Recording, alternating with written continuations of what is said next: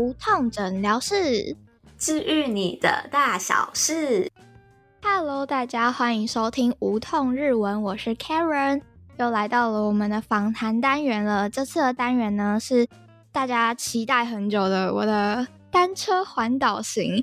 其实我大概一月多的时候我就环岛完。我就已经有预告说我会录环岛的内容分享给大家，可是我拖到了十二月才开始。但是我非常保证这集一定是非常精彩的。我邀请到了我的好伙伴伊万，他来到我们节目，要来跟大家一起分享关于我们的旅程。伊万先跟大家打个招呼好了，Hello Karen 的观众，大家好，我是伊万。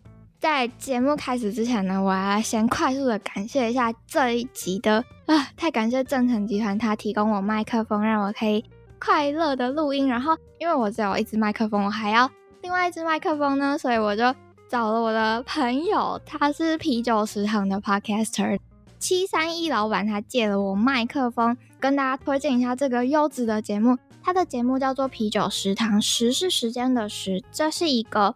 取材非常多元的中日双语节目，它的内容包括了一些台日议题啊、文化差异，还有一些新闻时事。但是因为是双语的，所以没有关系。就算你听不懂日文的话，七三一老板他会先用中文讲过，再由玛哈老师他翻译成日文。非常推荐大家可以去练一下你的听力，因为十月中的时候刚好有被邀请到去他们节目上聊聊，在第四十三集。我们聊的就是关于一些不同年龄层在找工作以及在工作上遇到的一些困扰，大家有空也可以去找来听听，我会放在节目的资讯栏。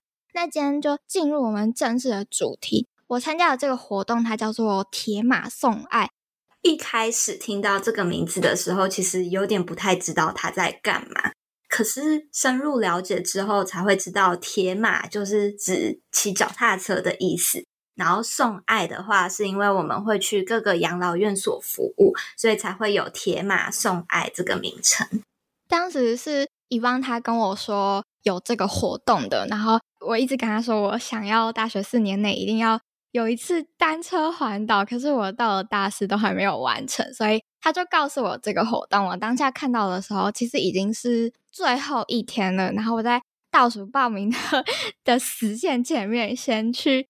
报名，然后就终于完成了我的环岛的梦。报名的人可以是大学生，也可以是研究所。我们就是会在年初的一月到二月这段时间，会去台湾的各个养老院服务，用单车的方式到养老院，非常的热血沸腾。然后我们会去陪伴一些长者。在这边呢，我想要跟大家预告一下，就是铁马送爱这个活动非常需要大家的募资。他们六点零即将在一月多二月的时候出航，然后他们现在在募资的方案有两百到五万元之间，回馈品有手账啊、悠游卡什么的。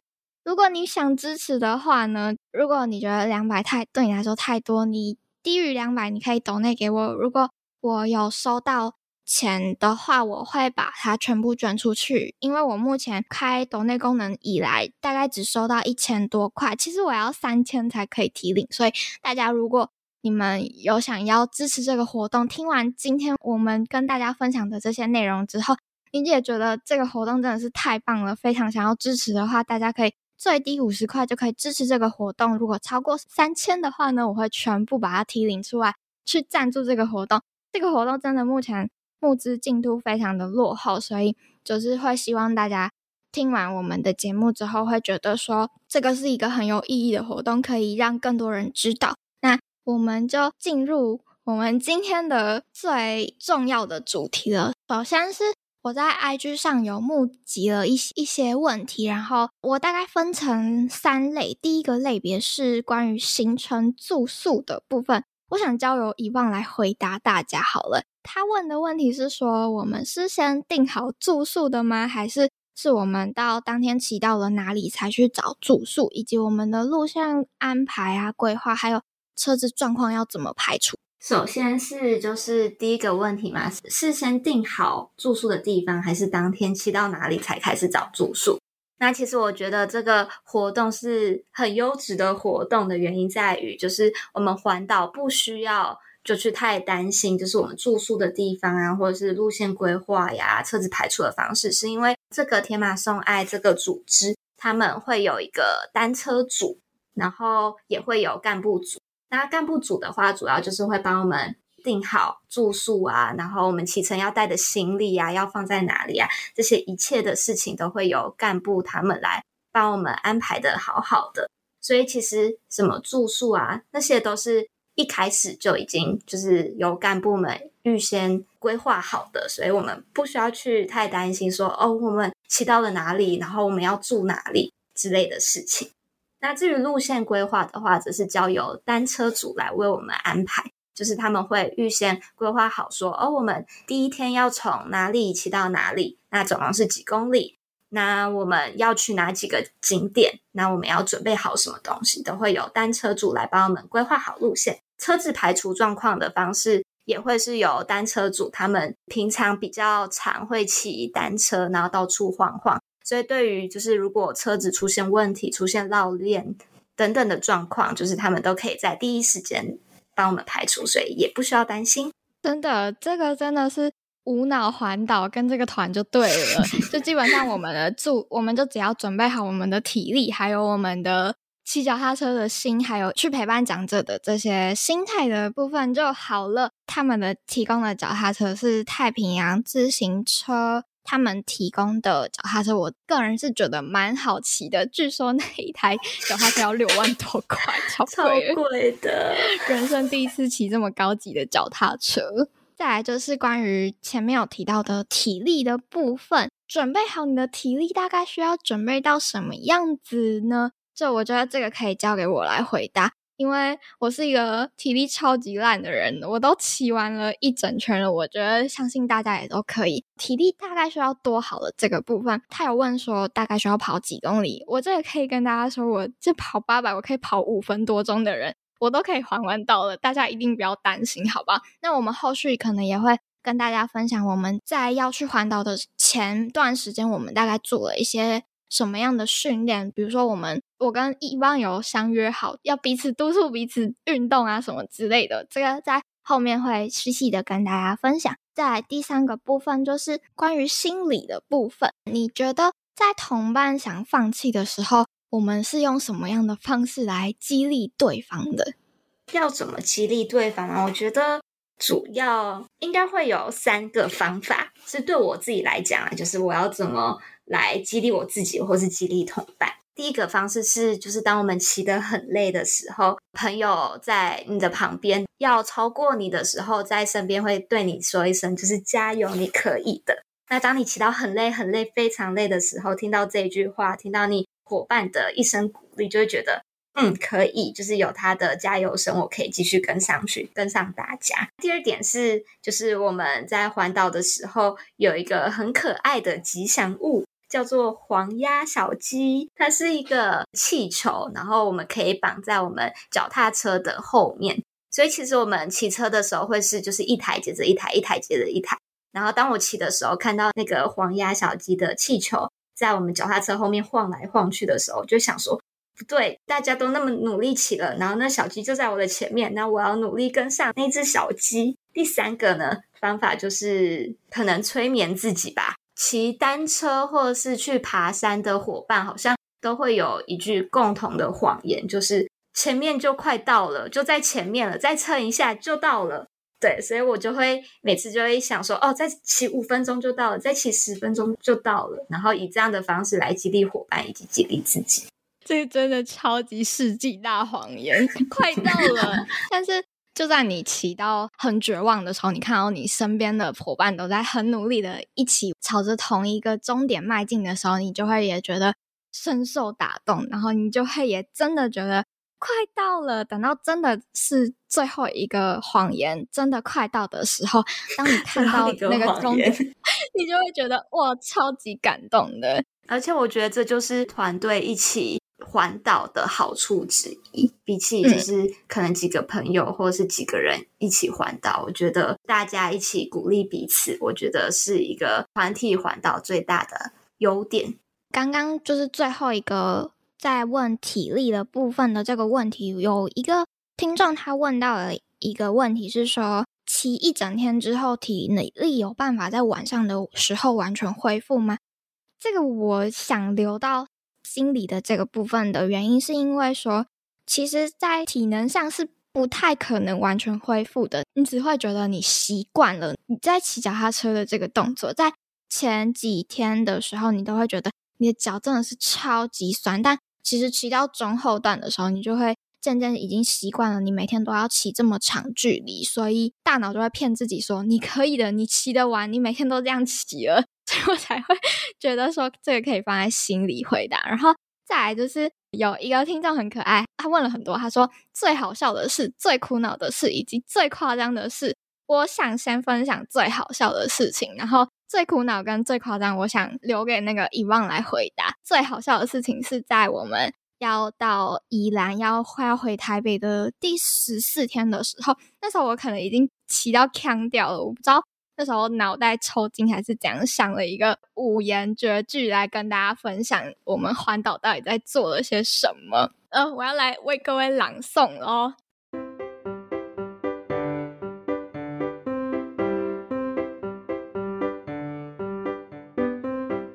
环岛在干嘛？铁马送爱四点五，我上车睡觉，你下车尿尿。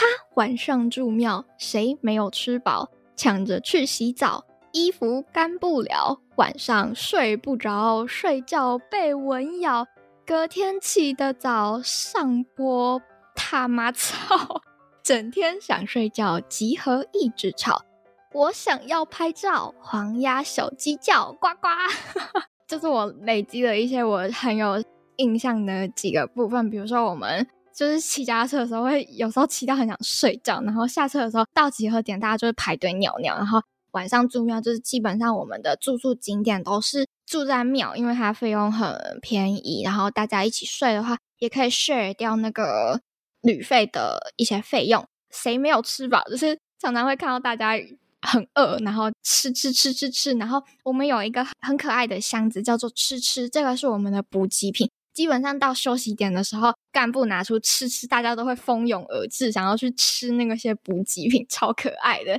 画面。然后好想去吃，我也好想要吃吃哦。大家都说快到了的时候，然后我就会想着说，有吃吃，快要可以吃吃了。对，没错，没有它不行，真的。然后再来就是洗澡的部分，因为呃，厕所的量都是有固定的，所以就是我们大家都要。轮流去洗澡，然后衣服的时候，就是有些时候在某些点可能湿气太重，或者是没有洗衣机的时候，我们就会 衣服会干不了，然后会有一个很可爱的景象，就是大家在外面吹风机吹我们自己的衣服，超好笑。然后大家就是。晚上 睡不着，有时候就是会失眠，然后大家都是在聊天，还有被蚊子咬啊，然后还要起得很早啊，然后上坡真的是超级厌世，以及就是很想睡。集合的时候，大家一直在叭叭叭叭，然后干部就很像管幼稚园的小朋友一样，安静安静，量体温，超可爱的。然后就是我们会想要一直拍照，我们有点像旅行团，我们可能有时候会为了想要多拍一些照，然后就 延误了一些。集合的时间，然后干部就要一直讲说集合了，集合了，干部很辛苦耶。对啊，哎，我讲的很生动吧？没错，没错，这真的是就是实况，就是我们当时发生了什么事情，就是像我们五言绝句所说出来的那样。嗯，然后后来就是这个五言绝句被我发扬光大，我传到我们的群组，然后大家。一直蜂拥而至，啪啪啪传了各种奥运的一些文，然后就变成超长串的一些大家的回忆录。最苦恼的事情，我觉得除了爬坡很累以外，我觉得我还有发生一件事情，就是我的水壶长青苔。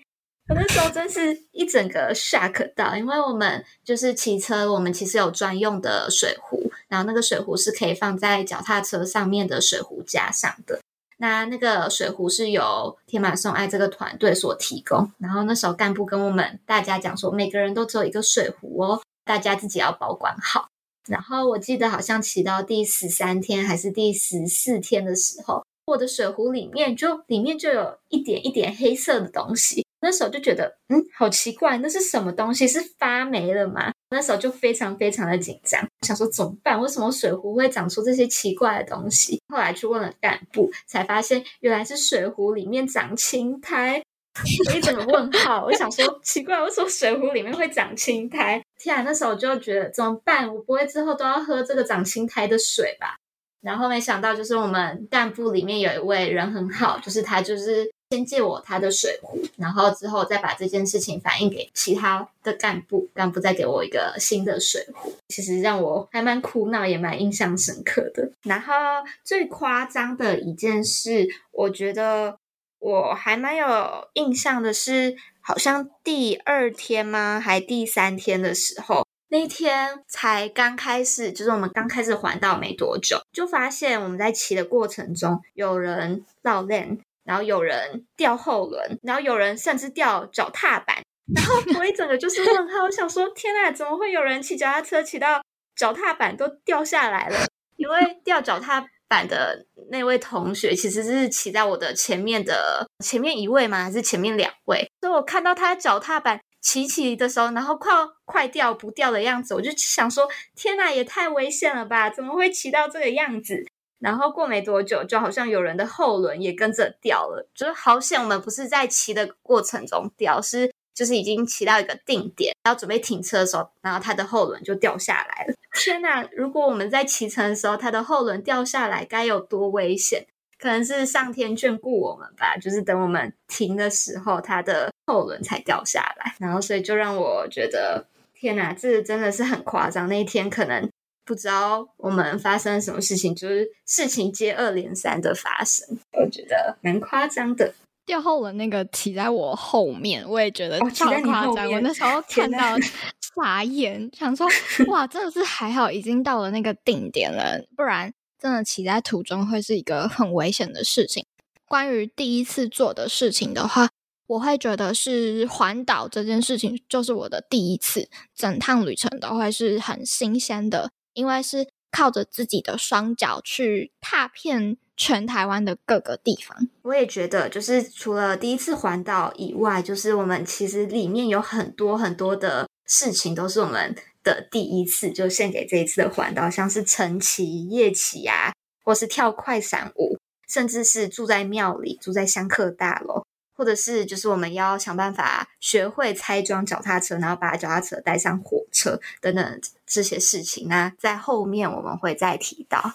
那接下来就是大家最期待的这十五天，我们到底在干嘛？除了我大概跟大家分享的比较一个搞笑的五言绝句的部分呢，但其实。我们细节每天还是会有很多好玩的事情，还有一些印象深刻的事情。因为我的那个笔记不见了，然后一万他超 carry 的，他有每天都记录一下我们大概做什么事情，以及印象深刻的事情。所以当时我们在讨论的时候，看到他的笔记，我就全部的回忆都涌现上来了。所以现在非常迫不及待的想要跟大家分享我们。这十五天的回忆录，然后会先交由 Carry 的疑问，他先跟大家说我们每一天大概骑了多少公里，然后从哪里到哪里，然后以及我们去过的景点，我们会再挑一些我们很印象深刻的部分来跟大家分享。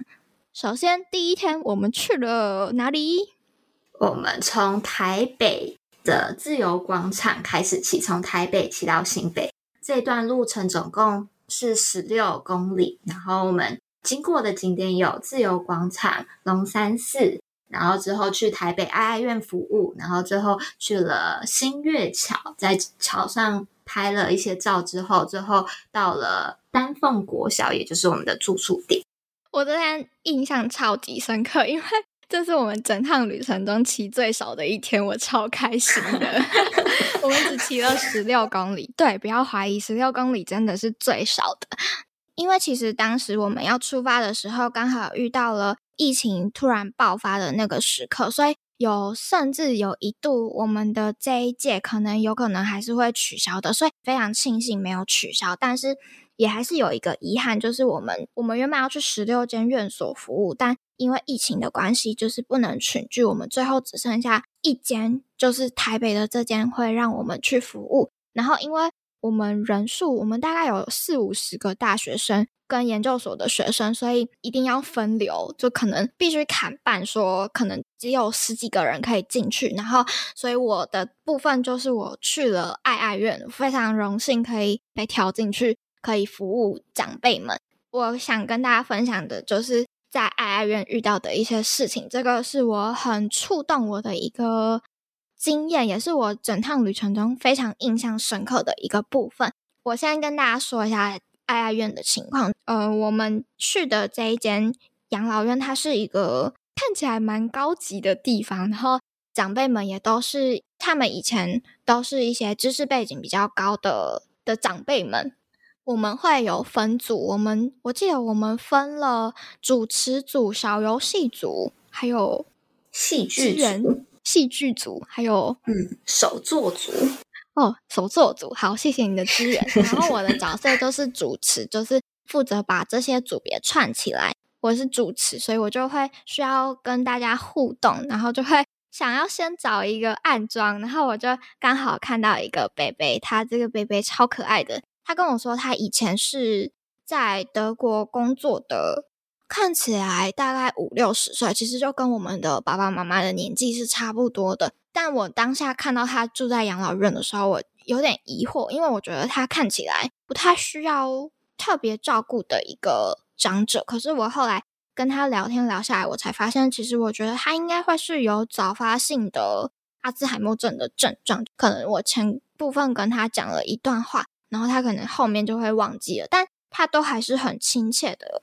好，然后我回到我刚刚讲我在主持我要找暗装的这件事情，我看了一下看起来比较活泼的阿公阿妈，然后我就找了这个阿公，我会先跟他说：“阿公，我跟你说，我等下是主持人啊，我等下主持活动的时候，你要跟我说五岁不？我要讲五岁不？哎，时阵你要搞我讲五岁哦，好不？然后就是类似这种，先打好暗装，在主持要开始的时候。”这也是我意识到他可能会有阿兹海默症的点。就是我那时候刚开始，先跟他打个暗号，说：“阿公，我要开始了，你要理我哦，我怕大家没人理我，我会很尴尬。”然后我就跟我的另外一个主持伙伴开始了我们的活动，就先介绍我们是什么样的人，然后我们的组织，以及我们今天来这里要陪大家做了一些什么事，比如说要带大家看戏剧啊、玩游戏啊什么之类的。在我开始的时候，他就突然站起来。我就想说，天哪，他站起来要下来说什么话之类的嘛，然后结果他就突然走掉，然后我就想说，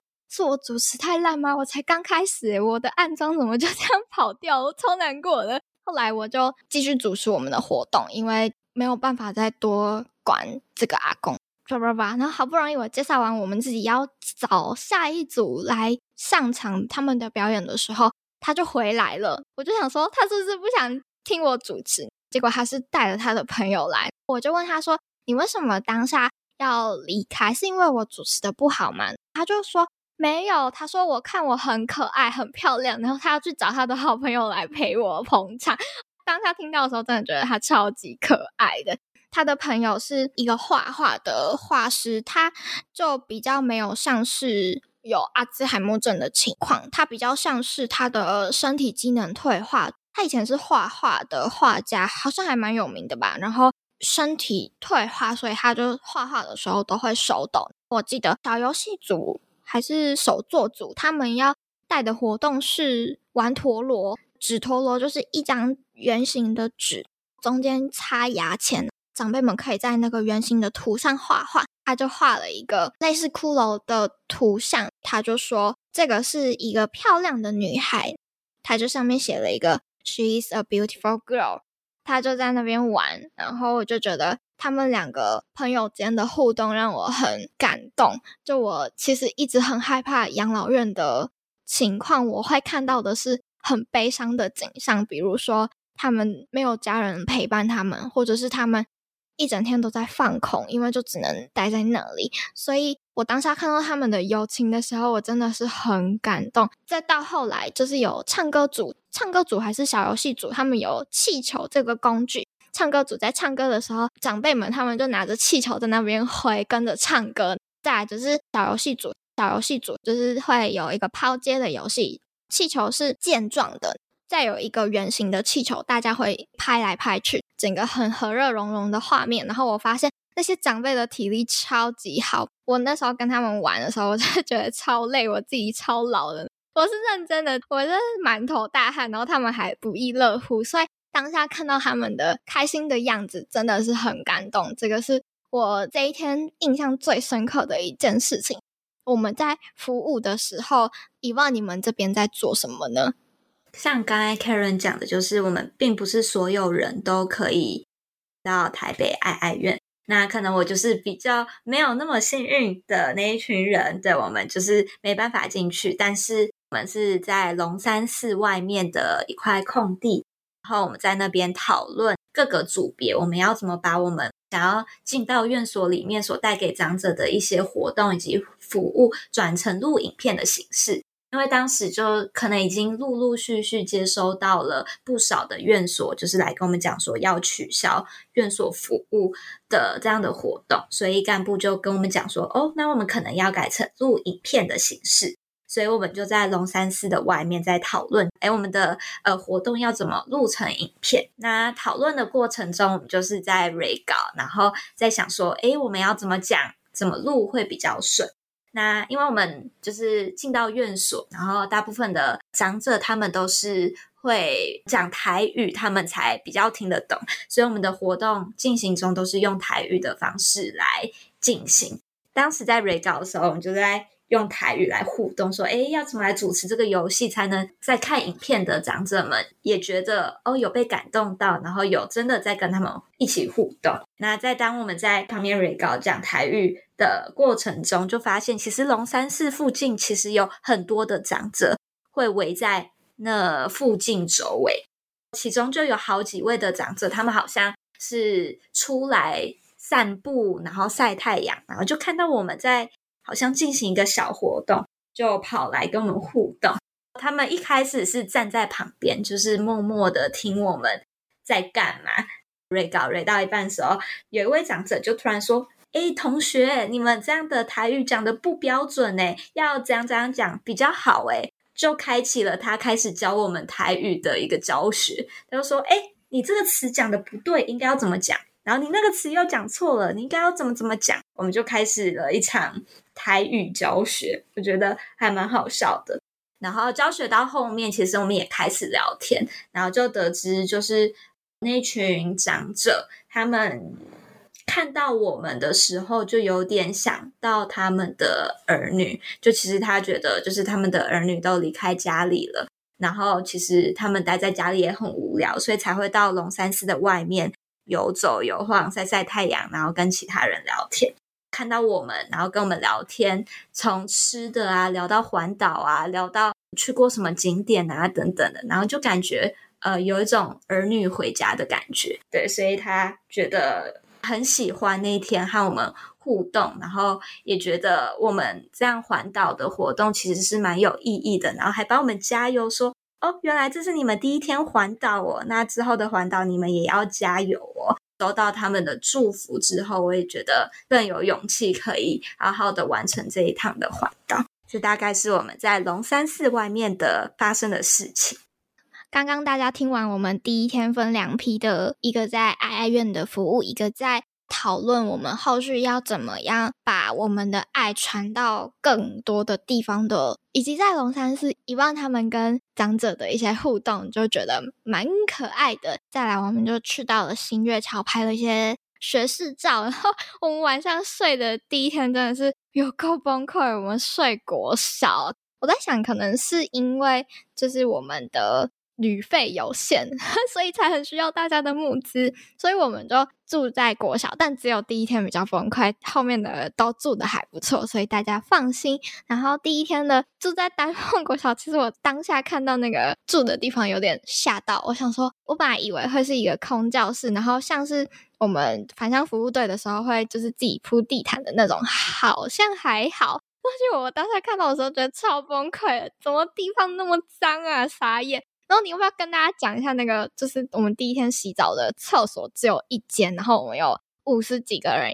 有有有，我这是真是我印象超级深刻的。在国小，我们洗澡的地方是使用那国小里面的残障厕所来洗澡。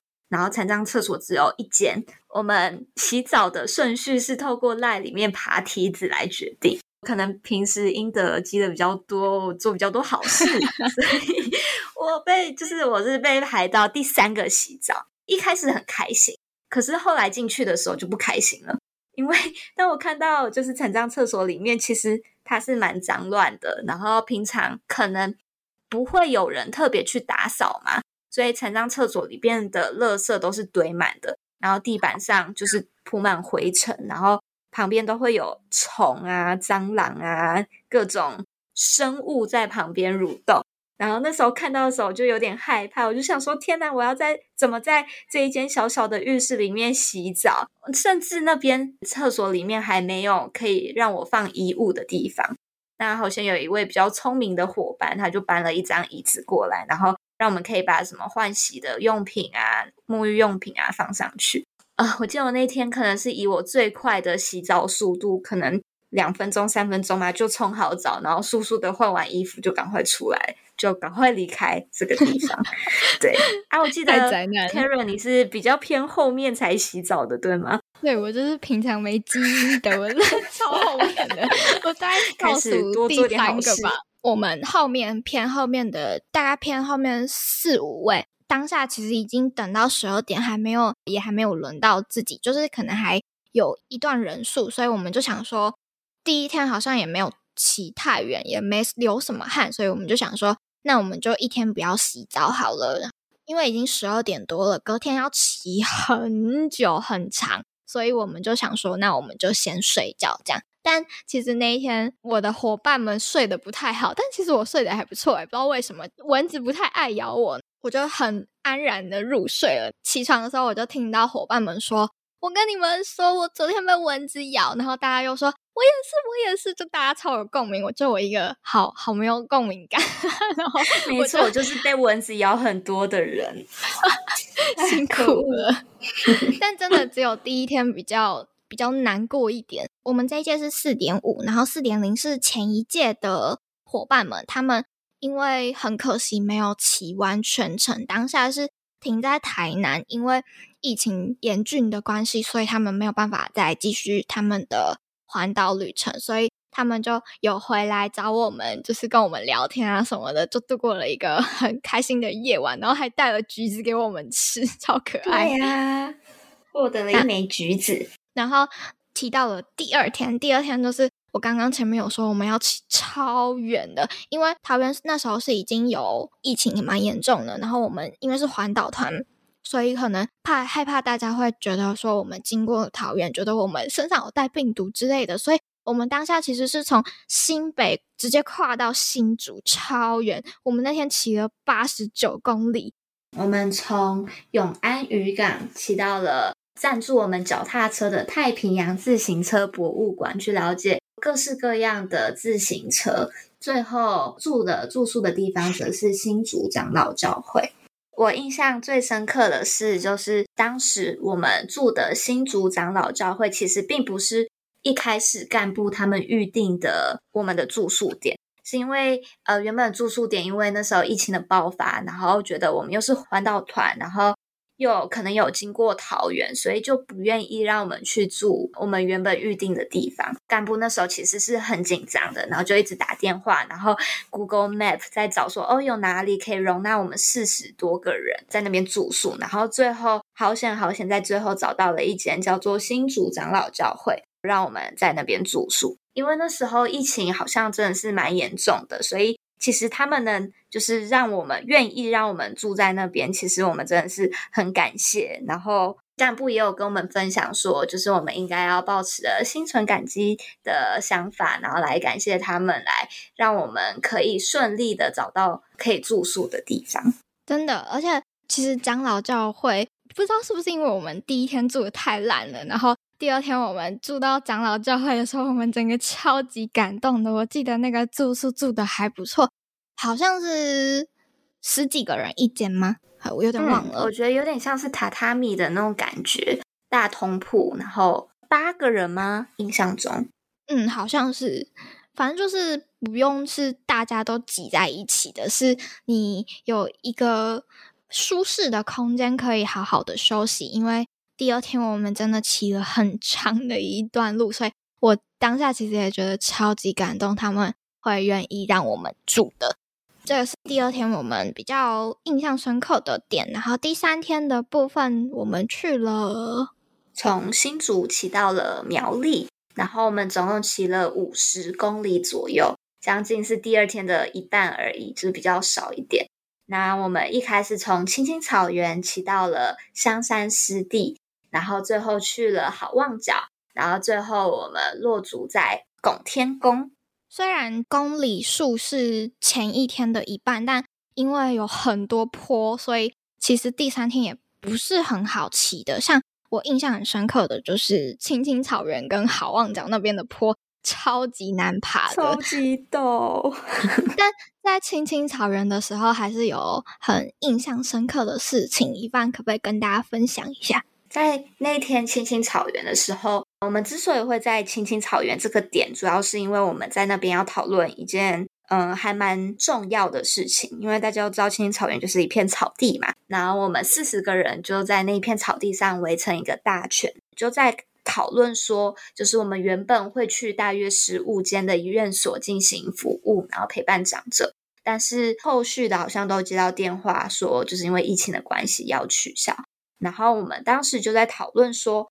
哦我们到底要以什么样其他的形式来把我们这份爱传递给长者，那才不失我们除了环岛以外也想送爱给长者的这个意义？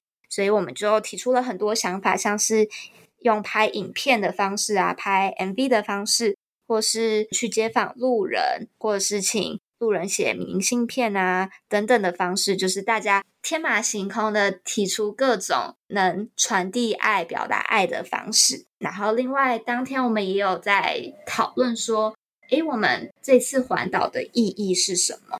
其中我有听到，就是有几位同学的分享，其实还蛮打入我的心的。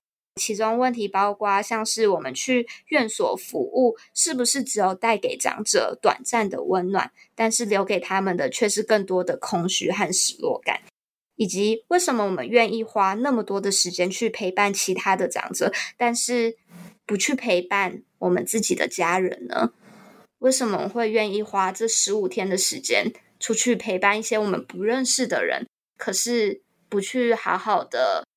关心去关注，就是在我们身边的爸爸妈妈或者是阿公阿妈呢，以及最后一点的，我们这样的环岛，比起那种定点的深度旅游，我们环岛更像是走马看花，就是到一个景点拍拍照就走了。那这样真的值得吗？那其实，在第三天的时候提出这三种疑这三个疑问，其实也是我内心的疑问，就开始去思考说，诶，我这样环岛这趟环岛真的是有意义的吗？那带着这三个疑问，继续了后面呃十二天的旅程。我也努力的去找出这三题的答案。那你在最后的天数有找到答案了吗？有的，找到。好，停停停，我们留到最后，然后我们就再延续一下我们的行程，因为我觉得这个应该算是很感性、很触动我们彼此的一个。这趟旅程带给我们的感受，所以我想要把它留到最后来跟大家分享。就是先继续我们的行程，然后再来就是我刚刚有提到说这一天的坡是非常难爬的。对于我这个体力超差的人呢，我非常感同身受。首先是青青草原的坡呢，它真的是陡到一个不行。但是我更印象深刻的是好望角那边的坡，它那边除了风很大之外，重点是那个坡超级陡的。但是很印象深刻的一个点呢，就是以往还是他们是比较前面先到上面的坡顶的，但他们到的人并不是就是只是在旁边休息而已，他们会在坡的终点呢，很努力的帮大家加油。我就是那个。骑到很后面，然后被大家加油的，然后我就看大家非常认真、非常热血沸腾的为我加油，而不是去嘲笑我，或者是觉得我很麻烦，为什么我骑这么慢？然后大家都已经到了，你怎么还没有到？就他们不是是用这种责备的方式去对待你骑很慢的这件事情，而是用很真诚、很想要为你加油。我们都是在同一条船上一起努力的伙伴们，所以他们非常努力的为你加油。然后你当下看到那些人在为你加油的时候，你就会更有动力的向前。因为这个坡算是我们旅程中比较偏倒数第二难度的坡，其实还有我们的大魔王在北宜公路等我们，所以。我觉得爬坡的心得可以留到更后面的一些北宜公路大魔王再好好的分享，真的是超级痛苦，我真的骑到我有点崩溃。我在跟大家说最后面，然后以望一定一定也有很多的心得。最后再到第四天，我们去了哪里呢？从苗栗骑到了台中，然后那天我们是骑了大约是五十五公里左右。那首先我们去到的第一个点是高美湿地。去完高美湿地之后，我们就马上到了三清总道园院。然后我们之所以那天行程比较短，是因为我们在三清总道园院做了一件很有意义的事情。对，这个就是前面刚刚乙方有说到，我们在青青草原的时候有讨论说，后续我们该怎么样把我们准备好的这些活动呈现给。长者们，后来我们想到的方式就是以拍影片的方式来记录下我们想要在养老院带给长者们的一些活动。呃，我们就是把整个流程跑过一遍，只是是没有长者的状态，所以我们就各个组都很热烈的讨论好说我们要做什么。因为我是主持组，所以我就是负责串场嘛，所以我们就想了一个故事，然后把。这些几个组别他们带的故事，把它连接起来，真的是超级有趣的。呃，细节的部分我有点忘记那个故事的内容。我记得好像是早上有一个阿公、一个阿妈带着他的孙子起床了，然后他在庙里看到有人在演戏，然后戏剧组就出来演戏。演演完戏之后。我又进去讲说怎样怎样的故事，然后再接到下一个组编，然后就这样串成一个故事。这个应该会是一个很有趣的，也希望可以带给长者们很温暖。因为我们没有办法去到院所陪伴他们，但是我们还是有拍影片，希望可以陪到他们，也会蛮想看到影片的成果的。可是最后我们好像没有看到，对吧？对啊，我觉得有一点小可惜。但希望我们这份爱真的有传递到长者的心中跟手中。真的，那最后第五天我们又去了。第五天我们就是从台中的三清总道远院出发，然后一路骑到了彰化。那那一天的路程大约也是五十五公里。那我们从大甲镇南宫骑到了八卦山，然后最后我们住在鹿港天后宫的香客大楼。哦，这一天呢，是至晚上的时候，我真是印象超级深刻了。又是一个印象深刻，每天我都在讲印象深刻。好，反正就是那一天是我人生第一次挂点低调急诊。不要紧张，我没事。我虽然生病了，但我很认真的骑完了这个路程了。那时候有朋友要来找我，然后我们就相约好在附近吃饭。但是我们集合的时间非常短暂，因为 我们还要去洗衣服。我们当下洗衣服真的超白痴的，好像附近有新开了一间洗衣店，走路可能五分钟左右。但我们去了别个地方，就我们那一团里面有有四点零的团员，然后他就带我们到。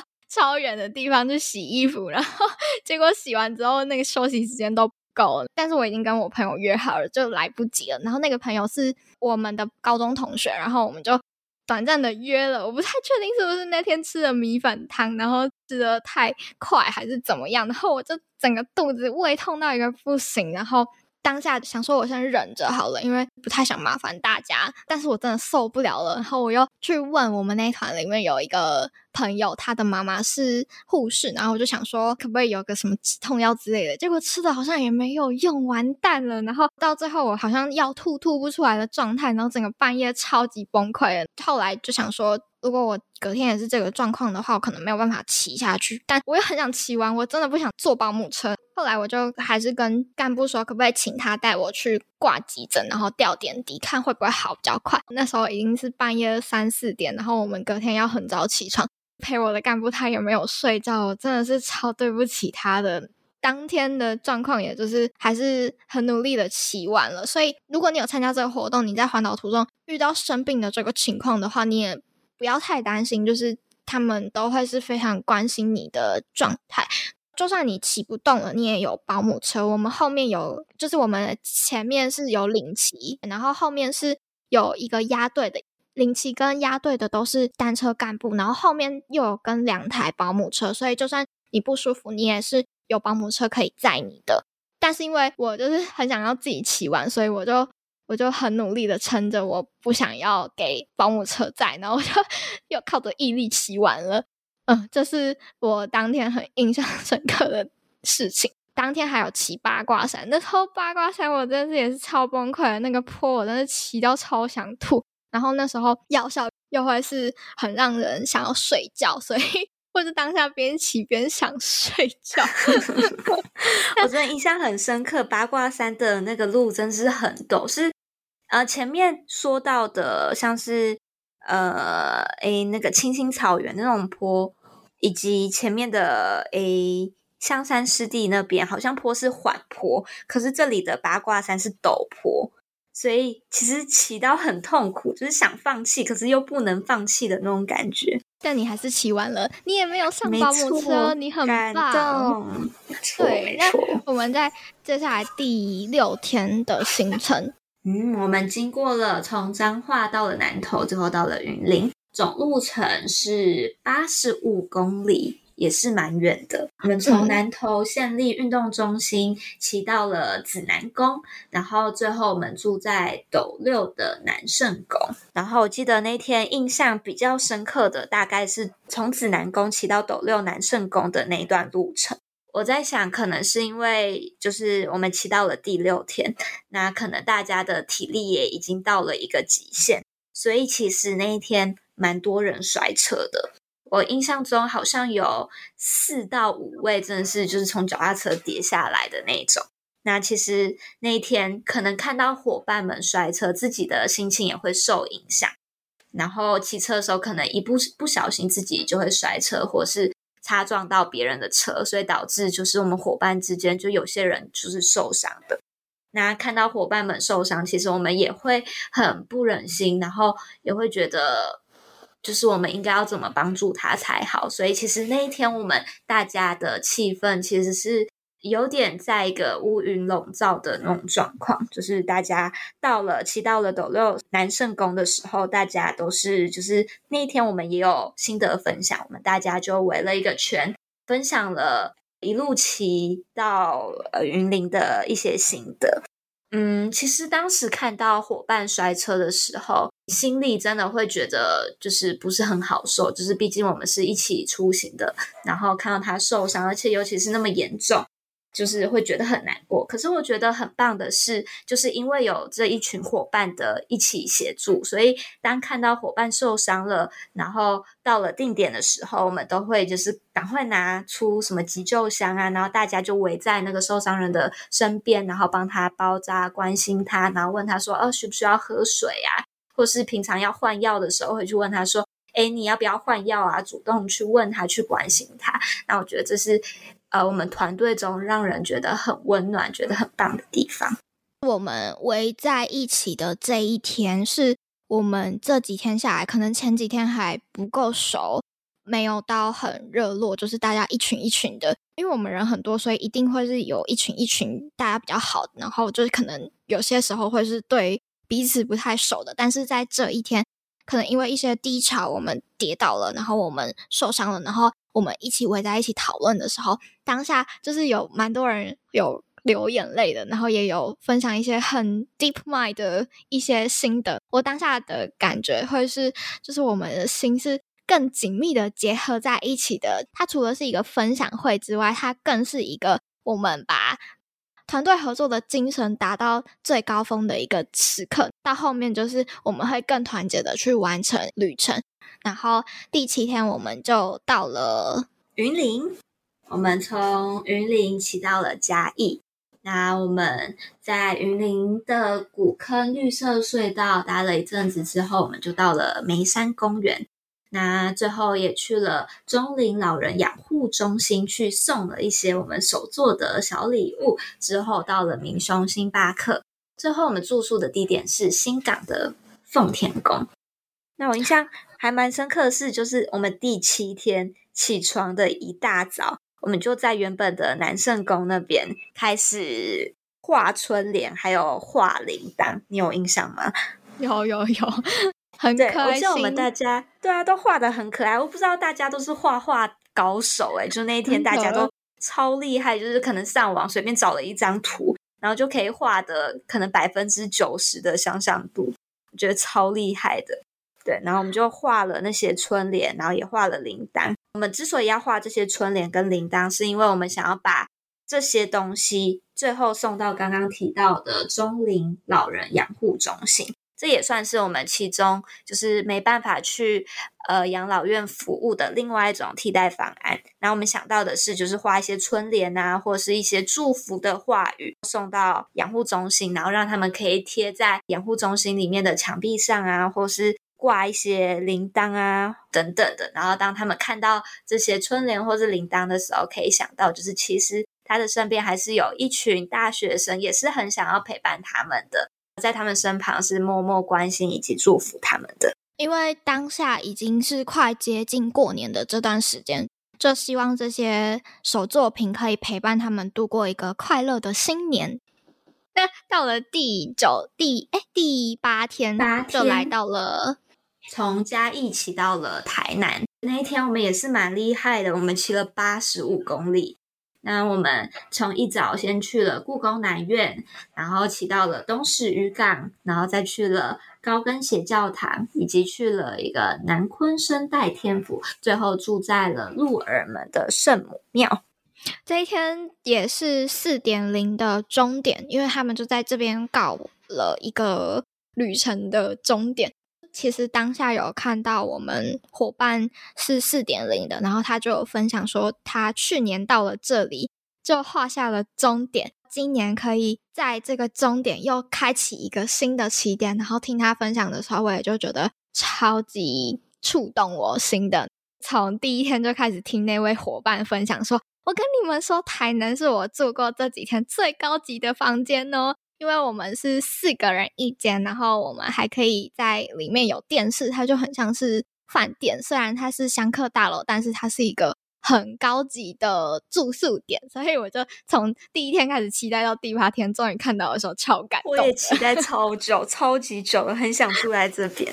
记得刚进去的时候，就有左右两边就有很大尊的神像，然后就是一个很庄严，看起来就是很高级、香油钱很多的一间庙。然后我们刚刚有提到说房间里面有电视，然后我们就在里面看蜡笔小新，超级好笑的，回忆我们的童年，真的。然后到了晚上的时候，我们就有在里面做天灯，就是刚刚前面有提到说我们有送一些。春联到中龄养护院，然后接下来我们就是做天灯，也是希望可以散播到更多我们没有办法服务到的院所。然后就到来到了旅程的第九天。嗯，第九天的话，我们是从台南一路骑到了高雄。那台南就一定要去的渔光岛嘛，去呃海滩海边去散散散散步，看看美丽的海。然后最后骑到了嗯奇美博物馆。然后住在了富鼎金保安宫。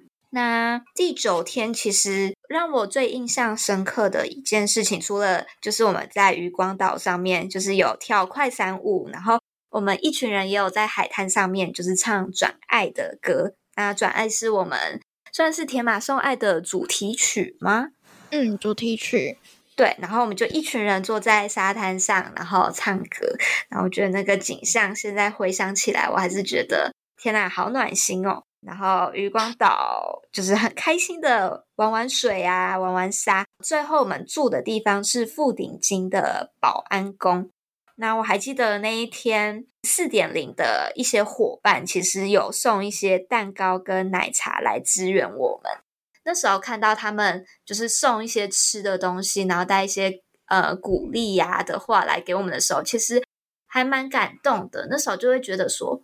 嗯，为什么这个活动到底有什么魔力，能让前一届的人还继续就是很愿意支持这个活动？然后明明我们跟他们完全都不认识哦，为什么他们会愿意花钱，然后买了一些什么蛋糕啊、奶茶一堆吃的东西来帮我们加油，希望我们完成这一份环岛？可是，嗯，其实环完岛之后，我到现在其实还蛮有感触的。然后像是明年初的一月、二月也会有新的一批，也就是铁马送爱六点零，他们也要出发了。我跟 Karen 还有一些伙伴，其实也有想要，就是一样，就是支援他们送一些吃的啊，然后为他们加油。因为我们觉得这个真的是一个还蛮有意义的活动，就是不止我们这边自己深受感动，就觉得哦。呃，应该要去多多关心长者以外，那我觉得长者那边其实也是有收到我们这些祝福的。那这样其实想起来是一个双赢的活动。那我觉得 这个活动应该要多多被推广。那当有新一届的人想要出发，要去完成这一趟环岛，出完成这份任务的时候，我们应该也要给予最大的支持。这也是我之前其实已经有录过了。我环岛的一些心得的音，但我没有上传的原因，就是我觉得张力还不够。我会想要找我的好朋友一万来跟大家说，我们这一趟的旅程以及我们。所达到的一些心得之类的，因为其实与其说我们是去服务长者们，但我觉得更多的会是长者们他们带给我们的一些新的想法啊，或者是这趟志工服务本身带给我们的意义，然后也得到了一些心得。这样就是会希望大家，如果你们也觉得听了这个节目。到现在第九天下来，觉得我们做的事情很认同我们的话呢，大家可以去 募资平台募资一下，非常感谢大家。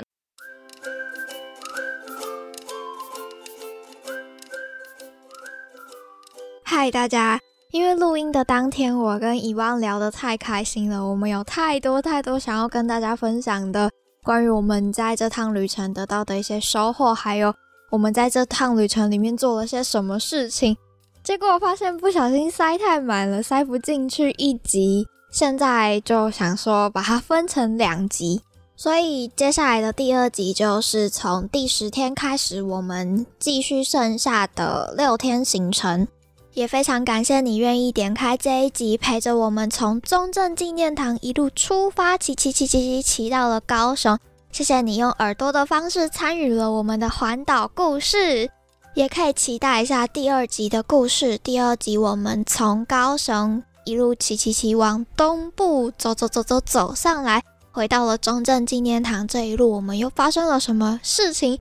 又有什么印象深刻的想要跟大家分享的故事？我们就留到第二集再跟大家分享啦。这一集就先到这边告一个段落，大家拜拜。